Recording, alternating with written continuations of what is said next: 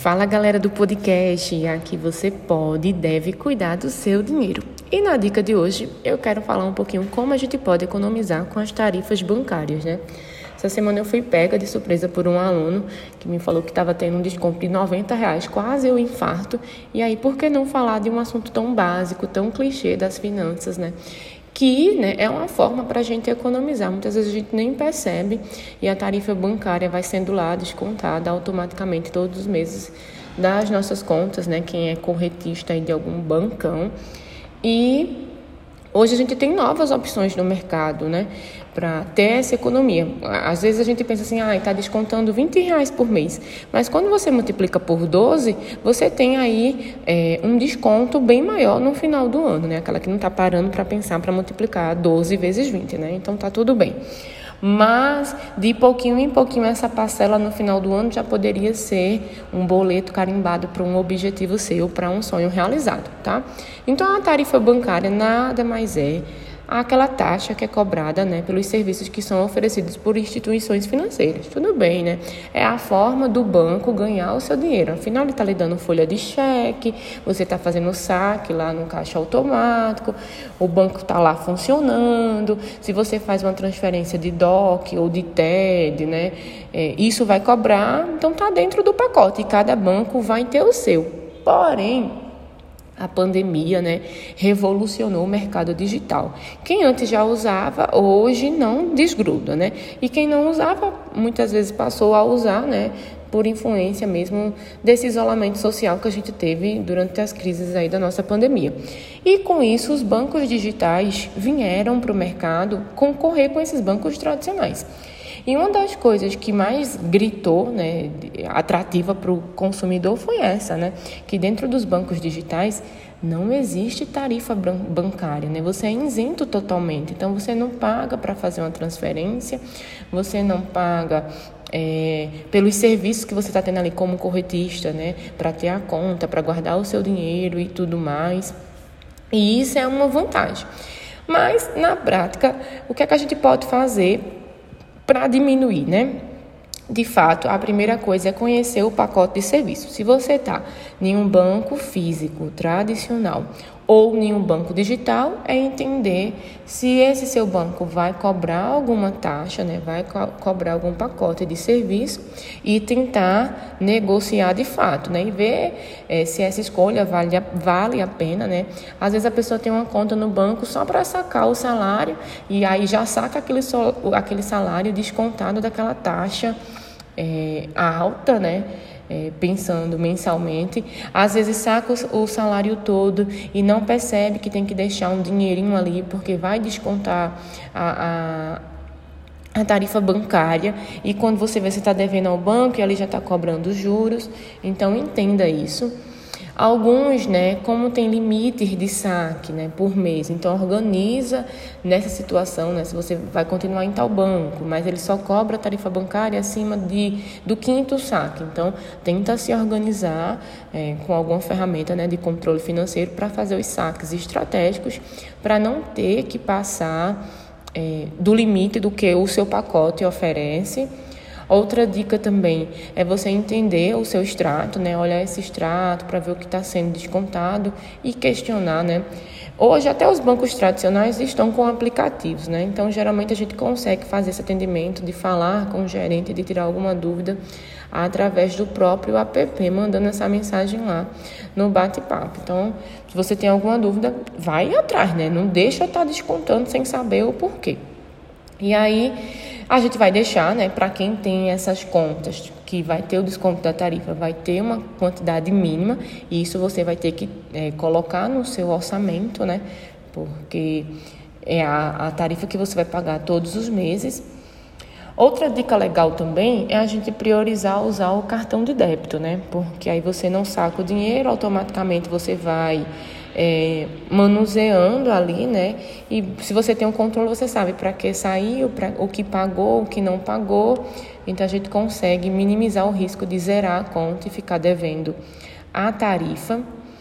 E uma opção também, né, é procurar os bancos digitais, porque a maioria deles não cobra, né, não tem nenhum problema nesse sentido de cobrar taxa de você, por exemplo, sair de um banco e para o outro e abrir a conta no outro. Então ele vai fazer né, essa pesquisa de conta, é, pesquisa, né? É, como é seu CPF no mercado financeiro de fato, né? E vai te dar essa opção de começar em um banco novo sem nenhuma cobrança. E aí tem é, um, uma questão especial, né, que a gente fala. A maioria das pessoas de finanças comentam sobre isso, né? Se você, ah, tô no banco tradicional, Estou no banco digital, porque às vezes a gente tem mais de uma conta, né? Eu, particularmente, tenho os bancos digitais, dos quais né, eu faço os investimentos, e tenho os bancos tradicionais pelas relações trabalhistas, né? Onde eu recebo o salário. E aí, nesses bancos tradicionais, existe um pacotinho chamado pacote do serviço essencial. Geralmente não é indicado né, para todo mundo, não é, porque ele tem muitas limitações então, os gerentes nem comentam sobre isso, né? Porque eles querem que você abra uma conta que gere um lucrozinho para o banco, né?